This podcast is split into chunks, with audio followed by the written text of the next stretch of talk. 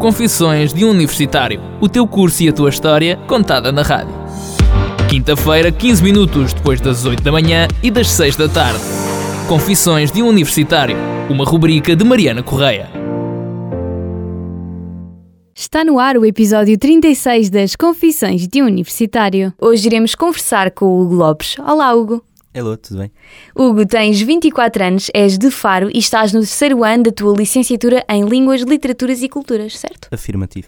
Conta-me um pouco como chegaste a, este, a esta licenciatura. Eu, antes de entrar na universidade, chumbei cerca de dois anos a matemática no secundário. Foi uma época complicada. Tive que refazer a matemática à noite por alguma razão, devido a uma pessoa que é muito importante na minha vida. Fez-me eventualmente tentar uh, agarrar a oportunidade de estudar novamente para entrar na universidade e, por sorte, uh, fui o penúltimo colocado do curso no meu ano. Até posso dizer a minha média foi cerca de 10,5. Entretanto, fui colocado, não foi a minha primeira opção, foi a minha terceira opção.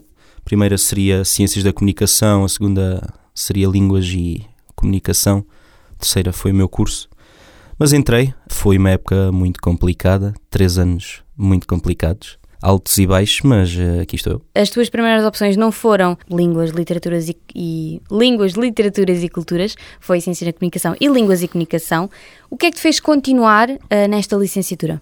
Acho que foi, apesar do, do que o curso me poderia dar, em termos pessoais, acho que foi mesmo também os meus colegas. Tenho a certeza que muitos dos que estavam no curso não queriam eventualmente uh, este curso em específico, mas acho que foi um, uma ajuda mútua que tivemos entre todos e muito por eles e também pelo, pela minha família, a minha namorada, muito por eles também que eu me mantive aqui e deram-me força para continuar. Mas uma grande, uma grande parte mesmo disso foram os meus colegas. Esta licenciatura está dividida em cinco ramos de especialização, como estudos portugueses e lusófonos, português e espanhol, português e francês, inglês e espanhol e ainda inglês e francês. Qual foi a que tu seguiste? A vertente que eu queria ter seguido quando me inscrevi no curso era inglês-francês. Por uma razão hum, muito triste para mim, não consegui inscrever em inglês-francês, inscrevi-me em português-francês. Mas acabou por ser eh, a melhor escolha que eu poderia ter feito, porque assim aperfeiçoei um bocadinho a minha, a minha fala foi mais fácil. Estavas-me a dizer em off que uh, houve aqui vários ramos que não abriram. Afirmativo. Quais é que foram?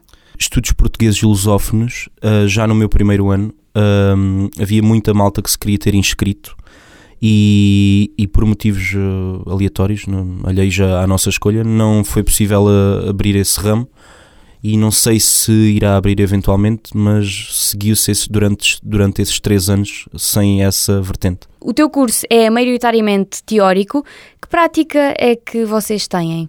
Nós temos uma outra cadeira que, digamos que podemos uh, retirar alguma, alguns exercícios práticos. Uh, apesar do curso ser bastante teórico, praticamente todas as cadeiras têm, nem que seja um ou dois exercícios, um, uma ou duas aulas que tínhamos que praticar mais, visto que fazemos muitos exercícios de gramática portuguesa, francesa. Uh, portanto, há um bocadinho de prática, mas maioritariamente é um curso muito teórico. E mesmo. esses exercícios são, são como? São diálogos? São, como é que são feitos? Pronto, cada professor também toma a sua iniciativa, mas uh, Uh, muitos dos exercícios são de acordo com um, um ou dois manuais uh, que nós utilizamos regularmente. Uh, já fazemos exercícios com diálogo entre pares, entre grupos, fazemos apresentações de trabalhos, essas coisas normais. Em relação às cadeiras que já frequentaste, quais foram aquelas que tu mais gostaste de, de frequentar? A literatura portuguesa, gramática do francês, análise gramatical.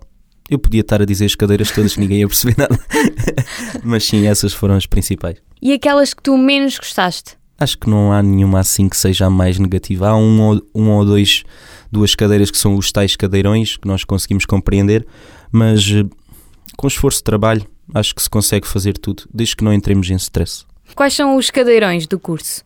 Linguística portuguesa. E o que é que se dá basicamente nessa cadeira? Fonemas, grafemas, morfemas, o que é que tu mudavas no plano curricular desta licenciatura? Sendo que nós podemos eventualmente tornar-nos professores, podíamos ter pelo menos uh, como certos cursos, um, uns tempos de estágio, nem que seja numa escola, num, numa administração, eventualmente uh, num espaço onde podemos, possamos eventualmente criar laços mais, um, mais também de comunicação nesse aspecto, porque é um curso bastante teórico e torna-se maçador às vezes uh, ter só teoria no curso.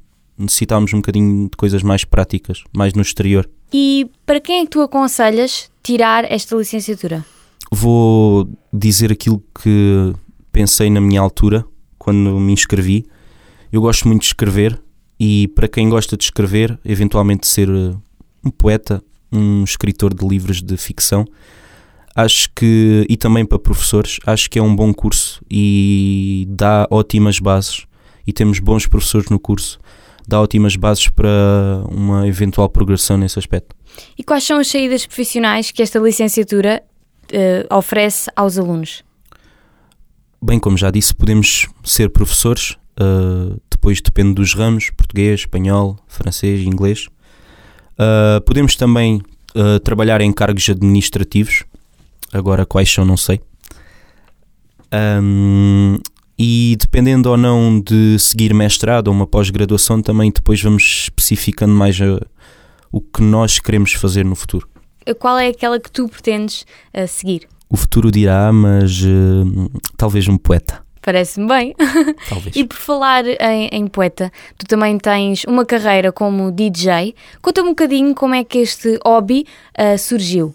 Os meus pais, quando eu tinha 4 anos, compraram-me um piano para crianças uh, e uma bateria. Eu tenho quase a certeza que eles não dormiram nessa noite. Um, entretanto, fui crescendo, sempre fui gostando muito de música. Uh, gosto muito de música portuguesa, uh, principalmente rap. Um, e acho que o meu gostinho pela o que é que tem de tudo musical, as partes todas da música acho que me influenciaram a enverdar pela mais a arte da, da música, digamos assim, DJ. Gosto de escrever algumas músicas também, produzo algumas um, e pronto, é por aí. E tu eh, te contaste-me em off que já produziste algumas músicas na universidade.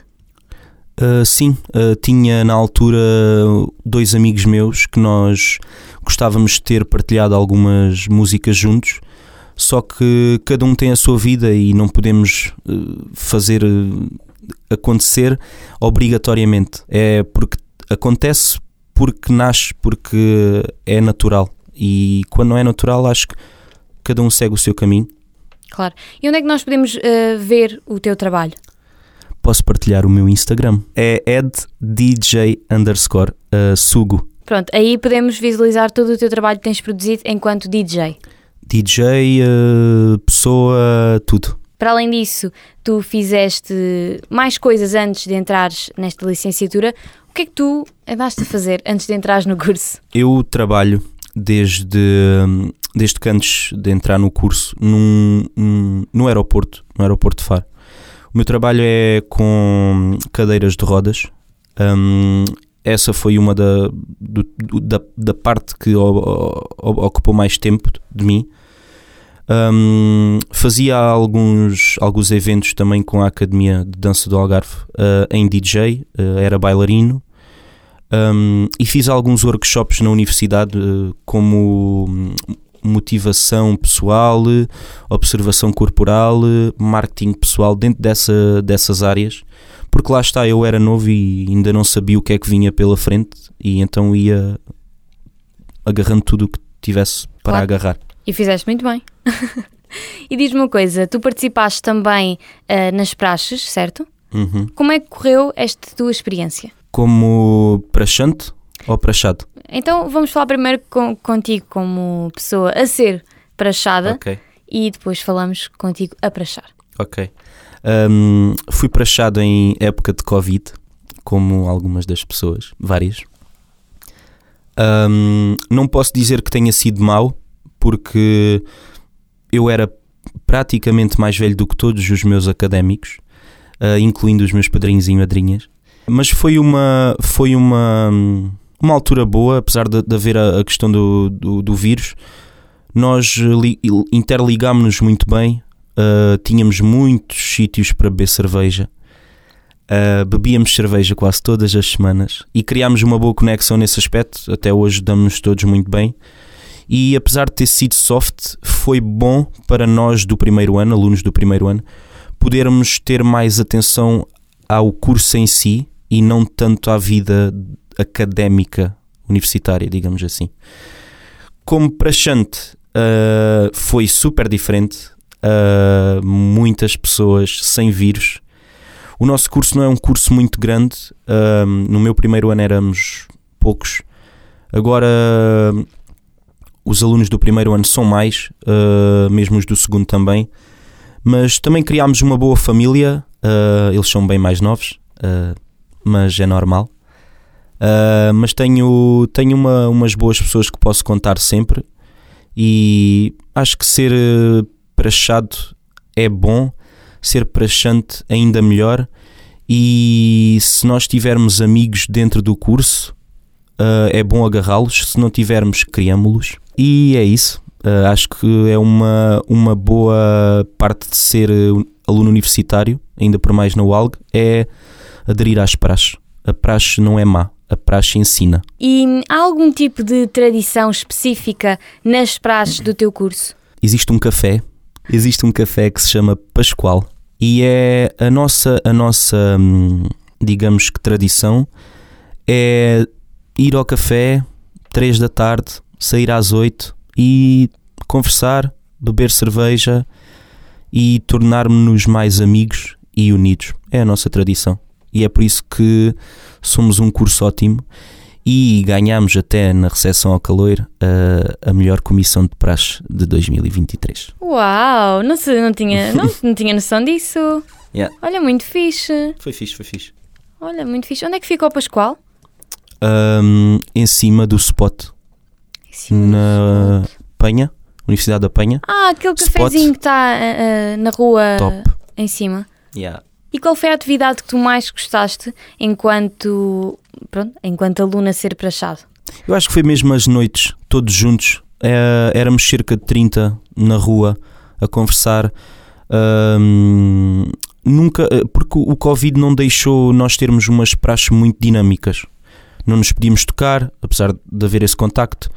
Mas uh, foi bom porque nós sentávamos-nos muito em roda a conversar, a perguntar coisas cada um sabia do outro e dávamos conselhos uns aos outros e acho que foi mesmo essa a melhor parte de ser para chato. Agora, para terminar, qual é a tua confissão como universitário? Não é tanto uma confissão, é mais um conselho que eu digo praticamente a todas as pessoas que eu conheço. A universidade não é uma corrida de 100 metros, mas sim uma maratona. Agarrem-se aos amigos, à família, estudem muito, aproveitem bem o ser universitário.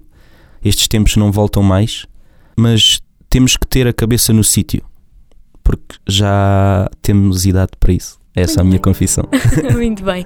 Obrigada por teres vindo aqui às Confissões de Universitário e teres também aceito este convite e vires aqui dar um bocadinho da tua, do teu testemunho e da tua experiência. Obrigado. Nós voltamos para a semana com outro episódio, o próximo dedicado ao curso de Farmácia. Podes ouvir o episódio completo de hoje através do link que está no nosso Instagram, Confissões de Universitário, a partir da manhã. Até para a semana. Confissões de um Universitário. O teu curso e a tua história contada na rádio. Quinta-feira, 15 minutos depois das 8 da manhã e das 6 da tarde. Confissões de um Universitário. Uma rubrica de Mariana Correia.